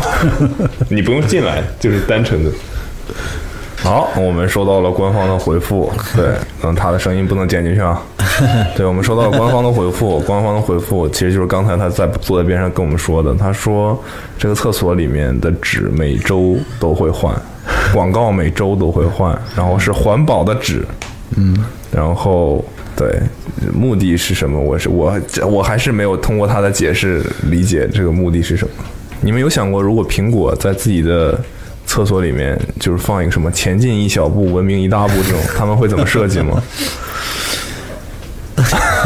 提出了一个不懂不懂设计，你们说 又一个尴尬的问题。所以在在整个办公室里面，你们还有发现什么细节很好玩吗？呃，马克杯很帅，马克杯很帅，上面是什么？苹果 logo，它是一个白 纯白的马克杯，然后上面是灰色浅灰色的，那个灰很好看。嗯哼十八度灰，对，号称号称这个杯是什么什么哪哪哪的瓷做的，不是一个普通的马克杯。对，苹果的公司的马克杯是一个日本的陶瓷公司 定制的。对，虽然看起来就是一个普通马克杯，但我们最近有尝试做马克杯，嗯，所以我看到那个马克杯，我知道，不一样是吧？对你你你马克杯跟马克杯之间还是有很大区别的。给大家一个建议，就是当你想要买杯子的时候，你可以留意一下一个点是杯柄，我们就说马克杯吧，杯柄下面会有个出气口，对，然后这个出气口的设置其实是非常讲究的，它有没有影响这个杯子整体的？它通常是在这个杯柄的这个地方，嗯，这样你几乎任何角度你都不会看到那个那个洞。嗯，但好不好的牌子，也就是这个这个这个烧制这个公司会把这个东西处理的相对美观一点，因为它要烧制嘛，所以它要有里面的气出来，所以一定是有这个孔的。嗯，它只要是这个工艺，它一定有这个孔的，只不过有的可能很小，有的可能就比较粗糙，这是一个点。还有一个就是你看它的杯把跟身体杯身中间连接这个位置，嗯釉面光不光？对它做的怎么样？这个是纯肯定是工厂人工做的，然后那个好像号称做马克杯的时候，它的过程中那个杯子的材料会非常的软。嗯，就他举个例子，就是我现在如果非常快的扔一个硬币进去，如果在烧制过程中，那个硬币是可以穿过整个杯子的。就就他说的那个东西就像水一样，在烧制的过程中，如因为可能是几百度的高温，然后所以你看他那个杯子，你就知道说，OK，这个杯子可以的，这个供应商非常可以。然后后来他他告诉我说是日本的公司，那一切就讲得通了。对，所以马克杯教大家识别马克杯。我之前其实还挺想看他们，好像是前两年开始使用的一个人体工学椅，呃，我忘了哪个牌子，但是它有个很重要的特点是它不像人体工学椅，就是它是很薄，然后是皮革把很多骨架是包在里面了，就不像我们现在做的，包括现在很知名的这些品牌，它的骨架是非常非常夸张的。就是它作为家具来说，我觉得呃，对我个人来说，我觉得那是不能忍受的。就是它真的就是一个功能性椅子，你只能放在你的书桌那儿，是融不到你的家里的。但是呃我当时是看到应该是图片吧，他们用了一个一批新的，就看起来会更像家具的人体工学椅。对对，但是在会议室没有，好像。对，比较可惜的是，我们这次课程没有办法有一个回看。对，没有办法回看，所以说过了就说过了。大家如果没去看，也就这样，就跟我的 Vlogmas 一样，是没有回头路的。对，月后祭坟。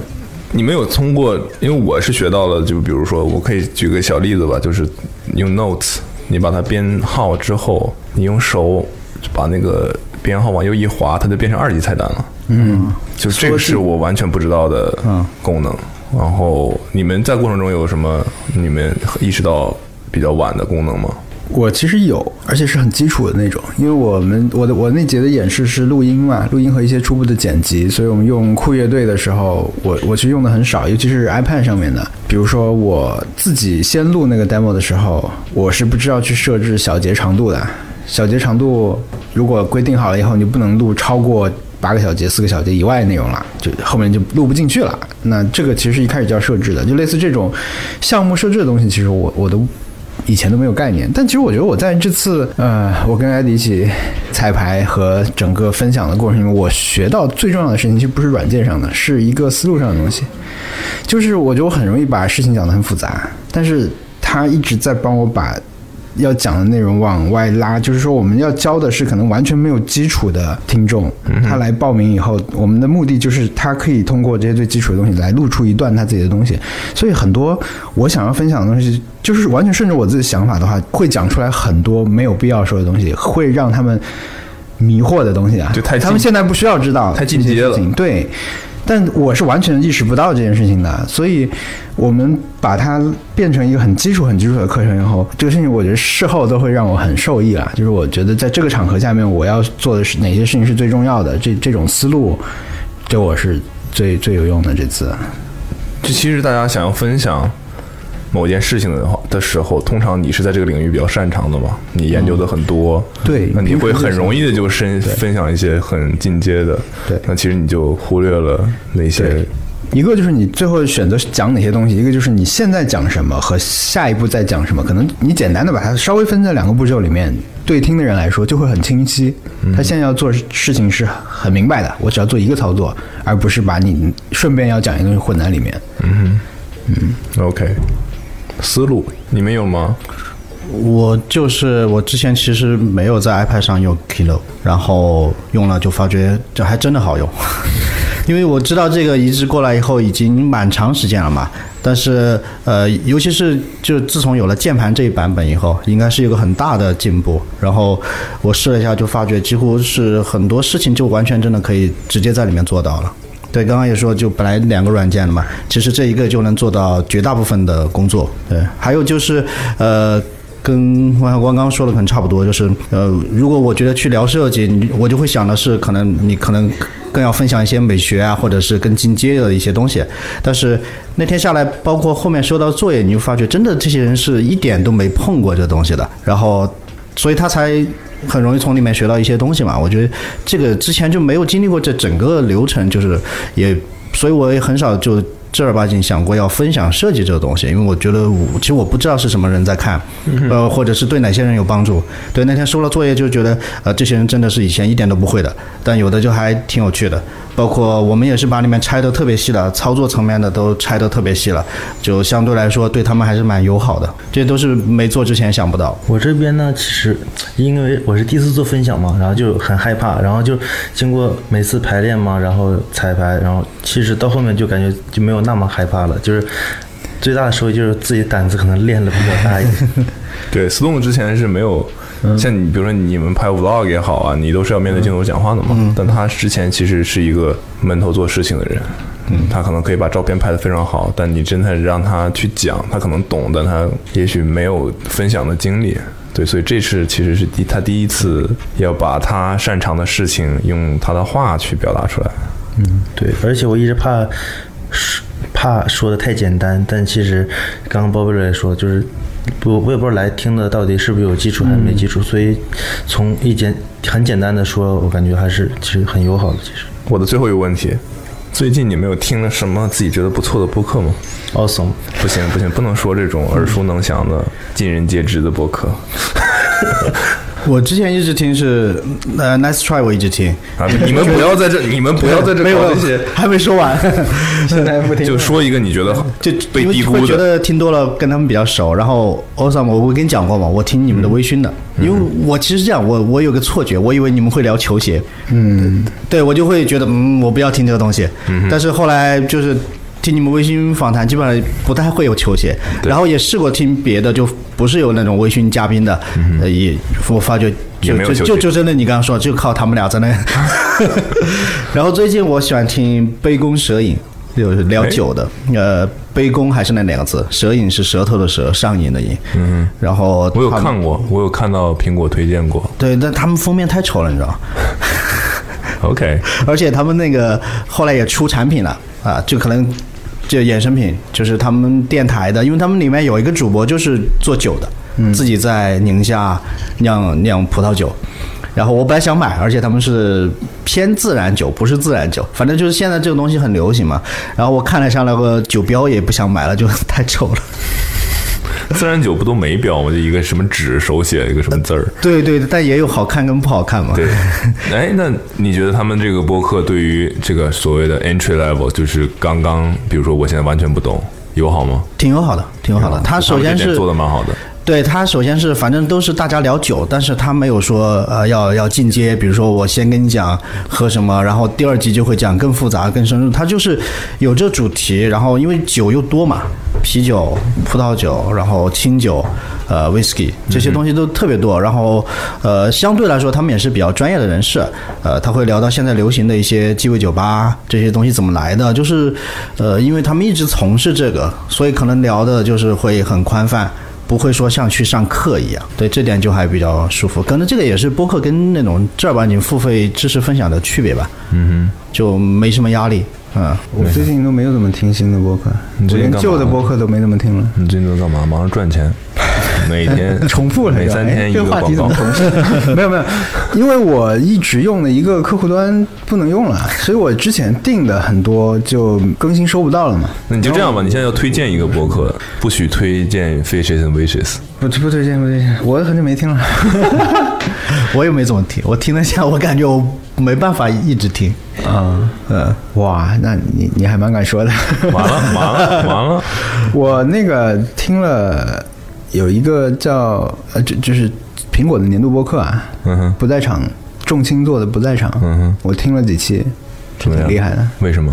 他的就是你去听他第一期，他第一期讲的是竹内玛利亚的那个《塑料爱》一首歌，他就会跟你讲这首歌是怎么回事儿。这首歌他是一季刚做完，然后他是一个人在讲，他一个人在讲这个话题，然后他每一期找一个类似这首歌的东西主题来分析，他就讲这首歌在它是一首老歌，但是它在 YouTube 上火了，去年特别火的那种，莫名其妙火了，火到那量很高什么那种。然后他就开始分析这首歌为什么跟别的歌不一样，他他有乐器，他随处给你分析他鼓是怎么打的，他把它拆出来，他把谱子扒出来打给你听，是这个是怎么样处理的。然后后来他最后是引到了说，这个当时 City Pop 那帮人他们是想要做的事情是什么，他们在这首歌里面体现出来他们的。追求是什么？他们就是想做西方式的东西，那是怎么怎么做到？他他就会举例来说，他完全举例来说，他他的观点他就会直接打给你，直接直接按给你听。对我觉得这种态度非常厉害。然后它是一个每一期的话题跨度也挺大，它不是全全部在讲讲音乐，我觉得挺了不起的。我没有全听完，但是对它是那种你就是听过挖的很深的这种。对你听过一段时间以后，你会比如说，是就这个月吧，这首歌的 Spotify 的。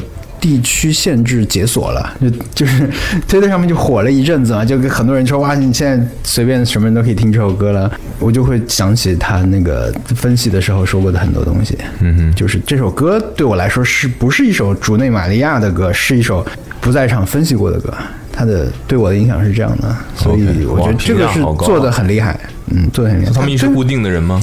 啊，他们一直是固定的几个人，就只有一个人，就这个人叫仲青，就轻重倒过来的一个。他也上一些其他的博客，我之前听他聊那个 Better Call Saul 聊的也挺好的，在其他的节目聊的。但这个他的整个的节目概念首先就很好，就是他不是说我们就聊英美剧，或者是我们聊书聊音乐，不是的，他就是基于作品和文化现象来分析的，这个可以听，我觉得。OK，嗯，听起来不错，感觉是一个非常博学多识的人。他应该也有自己的领域了，但他就是可以，我觉得举例来说太厉害了，嗯就是扒给你听，这个挺不一样的。，OK，不会而且能感觉是有制作的，就是他要提前准备好。对对对，他的工作量应该很大，他做一期，他你就是你可以其实可以在比如说视频领域，你能想到很多 nerd writer 什么的，对吧？nerd writer 他跟你讲 Louis C K 怎么讲段子的，他段子一句一句话写给你，然后把他的说段子的方式搭配在那里，反复跟你讲，我觉得是一样的。但是在音频，他的那个时间会更长，讲的可以更细，然后你可你不用一直真的对着电视对着屏幕去盯着看嘛，我觉得是是挺厉害的。Stone 有吗？没有哎，你看，反思一下自己的生活，不要忙着赚钱，太太单一。听一听播客。我我我很喜欢听的一个叫，应该挺算挺有名的吧，叫 Nice try，Awesome，没有没有叫 awesome，你自己会听哦自己叫天才的播客吗？，我我会，你每期都会听吗？我应该会回听一下吧。没有没有，我是这样的，我有我有几个目的去重重新听自己的播客，一个是我听我以自己是读者的身份代入去听，代入不了吧。看看有什么不妥，嗯，尝试代入嘛，就尝试代入，看听有什么不妥，然后可能会提醒，比如他们俩，因为他们两个完全是随机 随意发挥，完全随意发挥，然后我会就是再跟他们复盘一下吧，这个事情什么时候要稍微控制一下之类的。对，但我尽量让他们随意发挥。对，一开始我们比如说骂脏话都不消音的，后来我们就把消音就之类的，我可能听到那地方，我觉得、哦，这地方可能有点有点刺耳，也，可能要搞一下之类的，然后可能慢慢的这个规矩就出来了。这是重听的一个目的，还有一个就是阿妹要听，啊，车里所以就跟着听了一遍，我没办法，他进他每他有的有的时候我会请求他，可不可以不用不要听？他要他要 take over take over 整个车里的音响，好吧？啊，比如我开车回家，我可以听播客吗？我说可以不听吗？因为你想我录的时候我已经听了一遍，嗯，甚至可能剪辑的过程剪辑他们过程中，我可能又不小心听到一些，我现在还要再听一遍，嗯。对，就我我是不想听的，但是就被迫有的时候就是要听。吃饭的时候，现在以前都会看点什么东西，现在就说 吃饭听自己我可以听播客吗？对，所以他说听播客不是听别的播客，就是听 Awesome Radio，对，然后就啊没办法，对，但我我在我觉得应该听一听吧，你们你会听吗？我不主动听，然后也不会全听，但是有时候我会，呃，我如果是我剪的，我有可能会听一遍。你不会担心你发现不了这个问题吗？你说就过程中也许会有一些什么问题对呃，不太会。我其实主要是想听一下剪成什么样了，因为我们现在成品跟那个录制状态还差挺多的。不同的人剪的时候，还会大家的那个尺度什么的不一样。有人喜欢剪得很紧凑，有的人就松一点。我也想听听这个。对，但有时候也会因为聊的时候，你印象里面聊过一个什么事儿，我想再听一下。如果这期不是我剪的，我就想，哎，我们当时聊了这个，当时怎么聊来着？我就再听一下，我就会可能就会顺着听完。嗯，我还没推荐我说的播客呢。嗯，我刚才又想要问问你们，这个你们会回看自己的视频或者照片吗？一会儿再问这个问题啊。对，我要推荐那个播客叫《天才捕手》，啊，嗯你们听过吗？嗯，我靠，那个播客太好听了，太好听了。我我对那个有个疑惑，因为我我太太在看他们的公众号，嗯，我感觉这应该是同一个品牌，对吧？应该是吧？天才捕手计划是吧？对，然后我我听过一期是天才捕手计划 FM，它的全名应该叫这个，嗯，然后但是我太太看的那个公众号，她说全是一些骇人听闻的一些案件，就是你甚至不知道真的假的。但是播客好像他是介绍很特殊的职业，对，而且他是人人拉过来聊，太好对对对，听了。我有一期听那个反监听，哇，太好听了。嗯，就说反间谍。对，就说这个就是像花总之前做的那种什么有多少摄像头，啊那就不说了。相机对对，那就不说了。然后他又说就是，比如说我我们这个会议室如果很重要的话，比如说苹果可能就会用到这样的服务，对他们有非常重要的会议之前，可能前二十四小时这个会议室是被封封起来的。哦，然后在这里二十四封起来之前，是有一个团队进来，可能又花二十四小时把这屋里面查一遍。嗯，之类的吧，就这种事情，然后就这种职业。怎么什么？你车上如果突然有个圆的什么，就是如果你车很脏，突然有地方很干净一个圈，那证明你被粘过跟踪器，嗯，而且它粘上，然后它又拿掉了之类的这种。对，呃，类似的我有听，就包括故事 FM，嗯，它不是都是你呃某个听众的故事嘛，嗯，然后之前有听过一个，可我可能忘了名字，也是会介绍他的职业的，呃，我觉得这个还真的蛮蛮有趣的，就是对，你就觉得你了解了一个新的领域那种，然后知道他们是怎么工作的，怎么对，怎么怎么运转的，还挺好玩的。嗯，对我我会听这个。然后我问你们会看会看自己的视频吗？我会，你看你会看弹幕吗？对我会可能看两遍，就剪完你首先得看一遍嘛。就是我在上传的时候，我会再再同时播放检查一下，然后过过个大概一天吧，因为热度现在其实也就一天，过了一天可能会去看看弹幕，因为有时候你收到那个消息，但是你不知道他这句话出现的画面是在哪儿，你就不太明白。嗯对，就是会会重来。但是我有些朋友就是经常会发一些照片，什么在电视上看我视频，我会特别不好意思这个事情，就是他们有的方便嘛，就用就投影。对投在电视上，我就会觉得就没必要放这么大看吧。经不起放那么对，经不起的。小王老师会我这我很少看，但是嗯，对，就有点像刚才说播客的时候有一个片段，我我想再看一下的话，我有可能就也不会拖过去，因为视频也不长，我可能就会从头看一下。但是我是这样剪的时候，我我这风险很大，就是我导出之前我是不看一遍的，导出之后我也不看一遍。就直接传了。对我就是剪的时候，当然我可能最后顺着会剪的时候，反正我在导出动作之前我是不完整看一遍。我能懂你这种情绪，对我，然后我导出之后那个文件我也不会看一遍，我能懂这种情绪。不是说光是 Vlogmas，哦 我知道，我能懂这种情绪。对对对，但是我就会，我就我就传了，我就除非是那个什么呃有有客户的那种啊，那可能是会反复一下，但正常的 Vlog 我就直接就传了。我能懂这种情绪，嗯嗯，就是不想再，因为你已经剪得很细了，对。觉得应该没什么问题。对，剪的时候已经每一段都已经看过好多好多遍了，对，嗯，对，不会有大的纰漏，因为，嗯哼。然后我其实不太看弹幕，我基本上没有，可能比如一年甚至更长时间内，我都没有看过任何一个我的视频里面那种弹幕，就是开头除外，因为开头有它自动开始放了，那就出现一些弹幕。但是我会看看列表，啊。我，会大概看看一下列表里面有些什么意见，嗯，什么样的反应？对，但就不会不会把它带着弹幕去看，，嗯，没有看过。就这个弹幕，这个就是我们是男生在做视频，真的会好很多。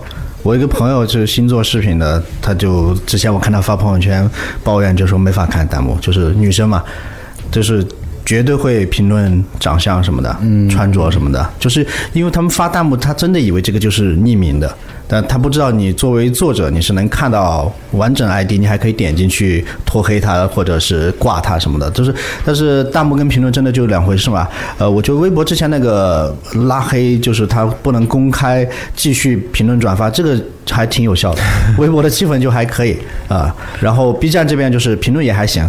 因为评论大家都看到谁在说这话，弹幕确实可能我我觉得我们做男生可能会好很多，然后女生上去发自己的视频，就不管你还真的不管你人是什么样子的，拍的怎么样，都都会遇到。但我觉得这个就是你作为视频创作者最先要经历的，就是如何面对网上的网友吧，是，对吧？就是你如果指望所有的评论都是积极的，这是完全不可能的。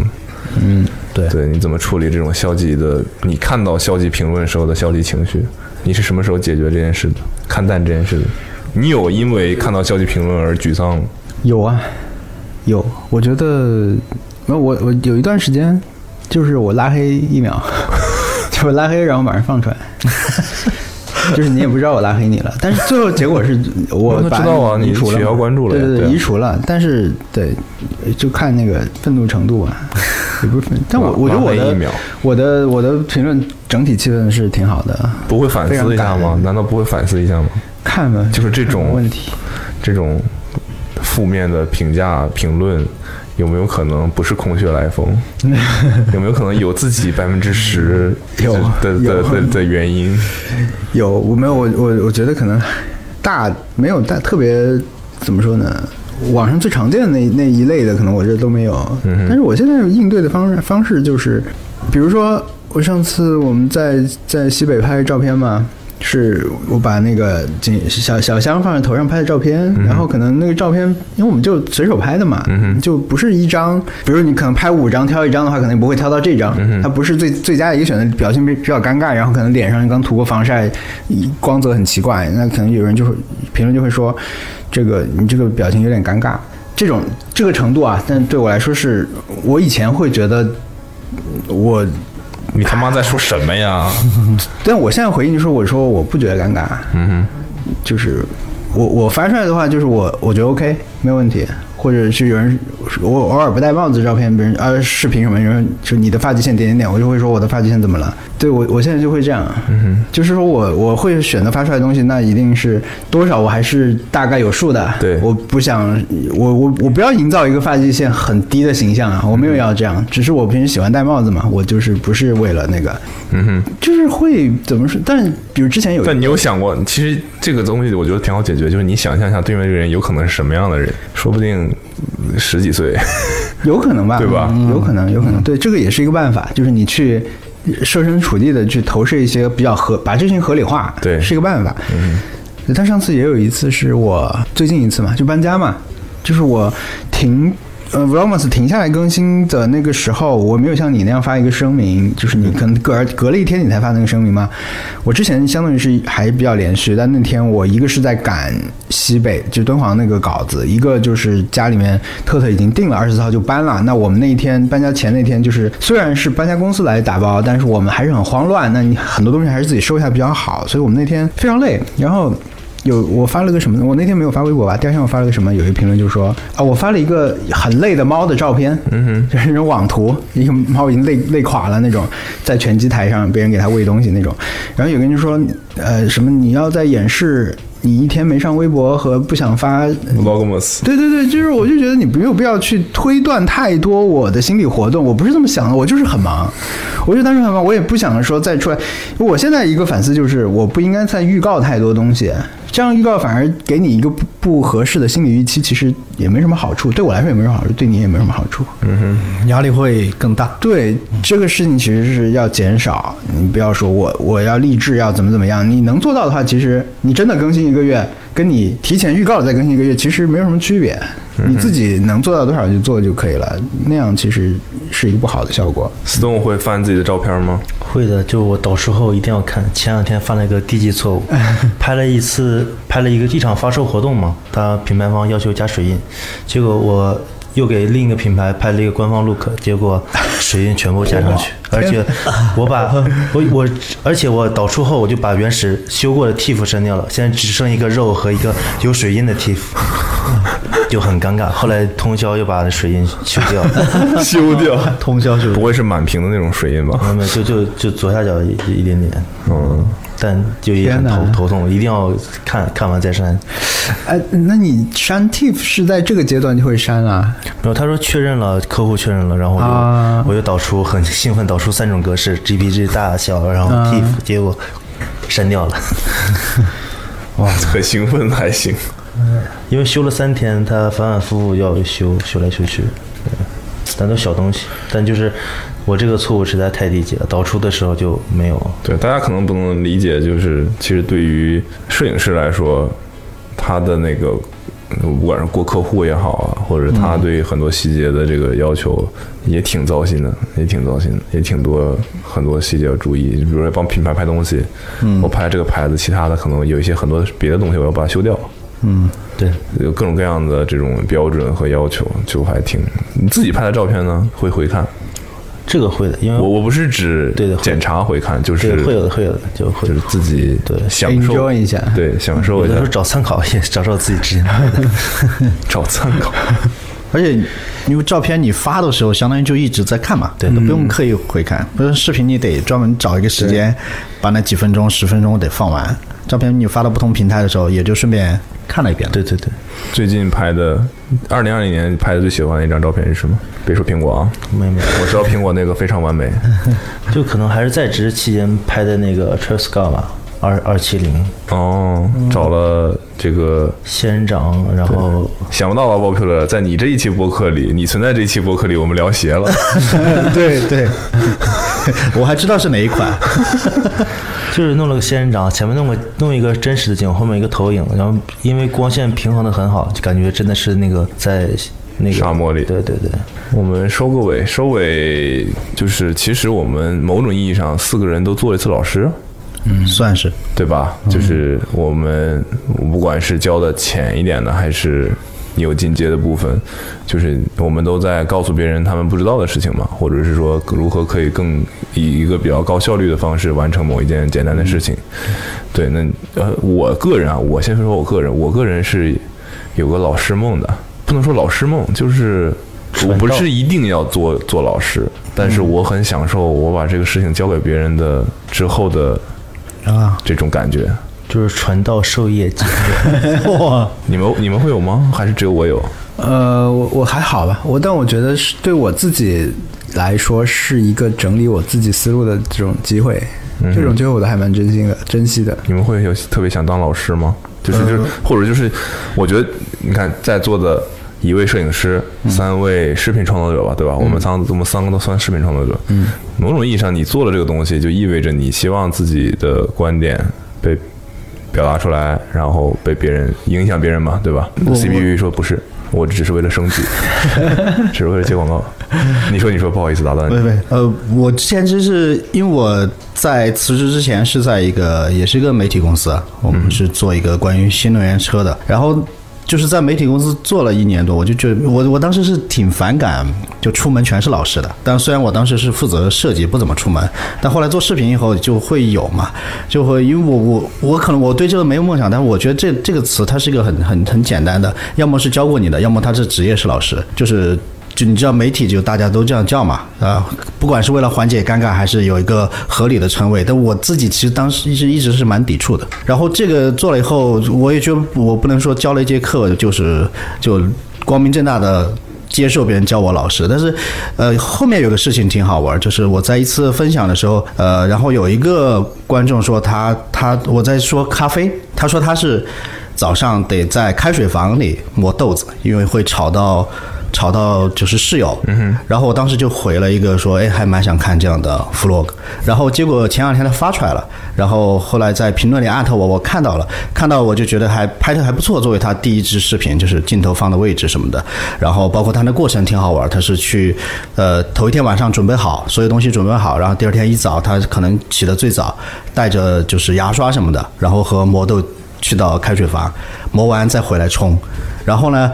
但是我都没注意到，我把它转出来以后，他跟我说，那个封面是我看了你的那个这节课专门做的，因为封面有时候你不注意就过了，嗯对吧？它是不存在在视频里面的，对，就是你如果一自动播放，可能就错过了。我后来才反应过来，它那个封面也是就学了一些当时就是呃我们跟苹果这个课程里面的一些小技法的，呃，就是整个这个回路过来就会觉得还还蛮有意思的，对对。你们上次觉得就是意识到自己的某个行为吧，无论是视频里面也好，还是你们说的我的话影响到别人，让你觉得很欣慰的瞬间是什么？我最近做就是 Vlogmas 的时候做了一个一镜一镜头的视频嘛，就是漫画视频，就是人人一直坐在那儿，但是把我的心心理活动写在上面。嗯，那个剪视频的那个，对，那个后来就有有一个朋友也做了一个一样的，但他就是说。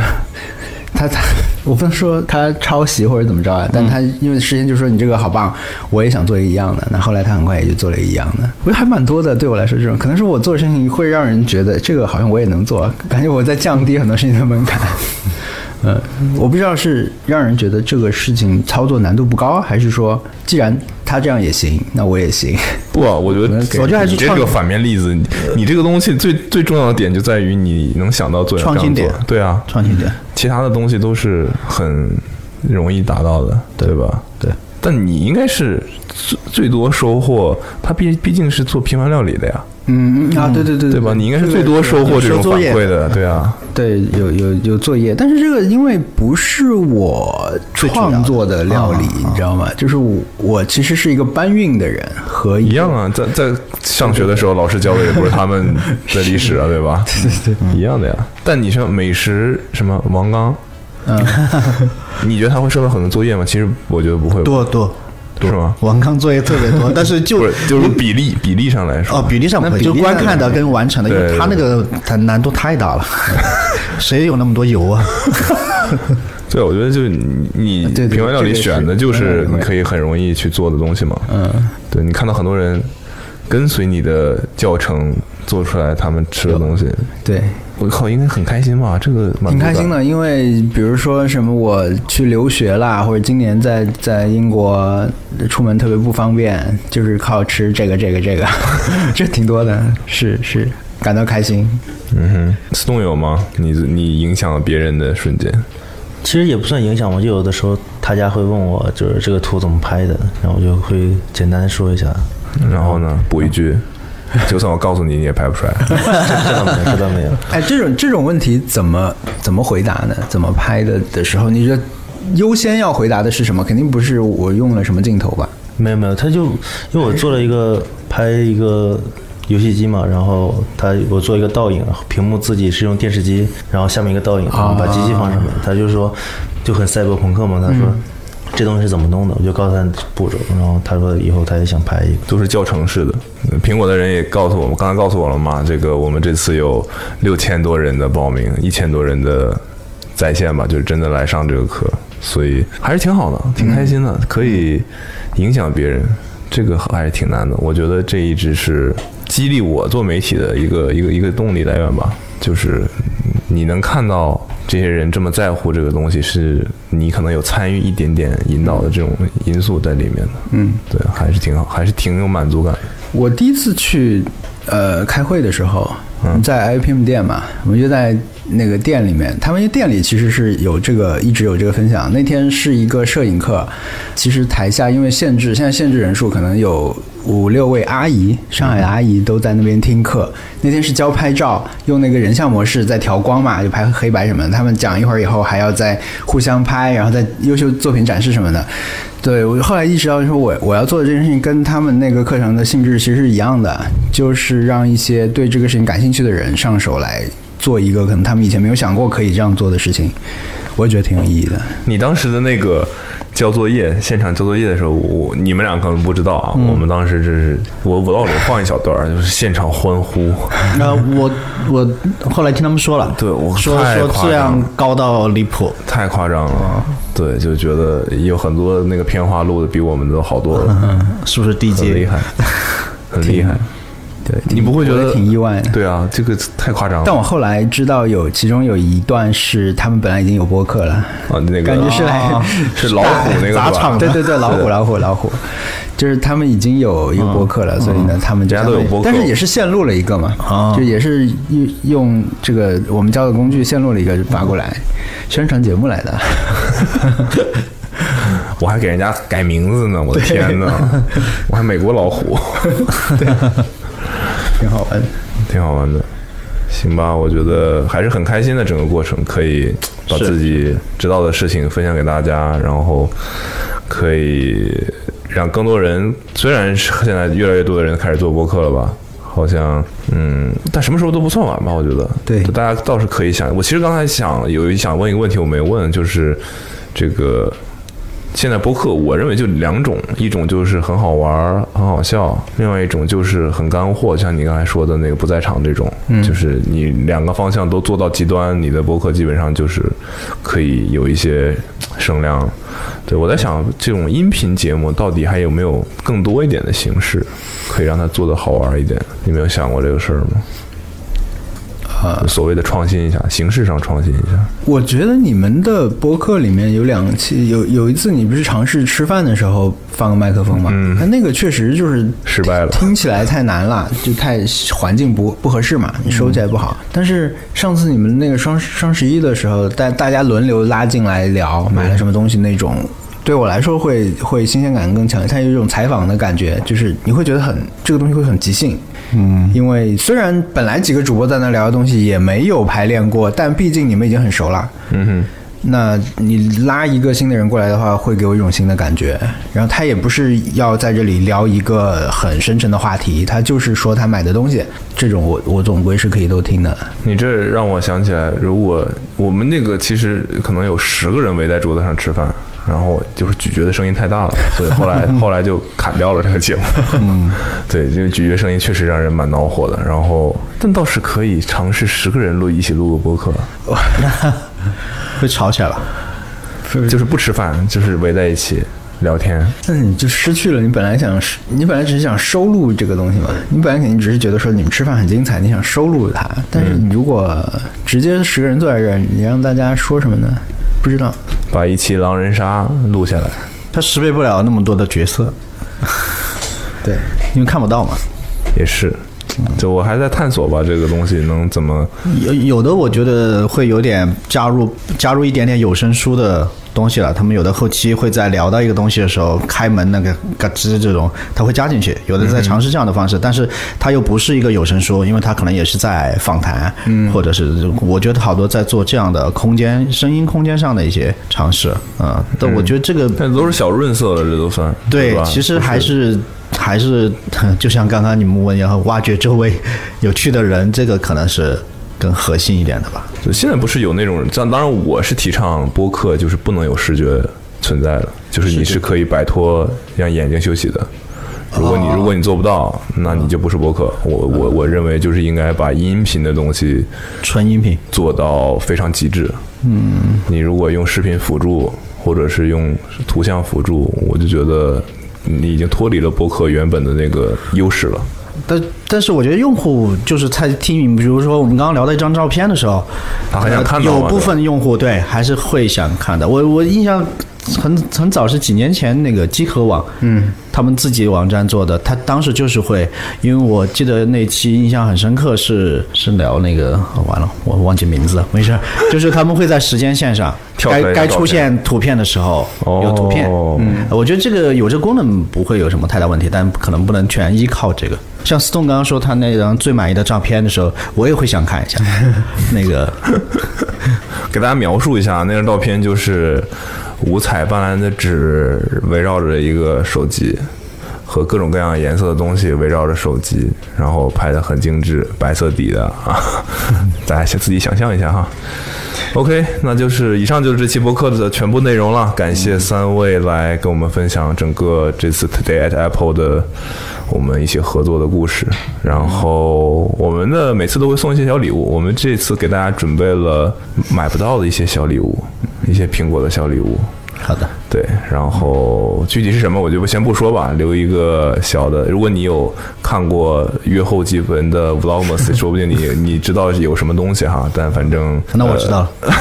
我也知道了。对，呃，准备了一些小的礼物给大家。然后我们的问题是你二零二零年最特别的瞬间是什么吧？用语言给我们描述一下。然后我们会在每一个平台都抽一个朋友，给大家送出买不到的来自苹果的一个小礼物。OK，、以上就是这期播客，谢谢大家，谢谢，拜拜拜。Yeah.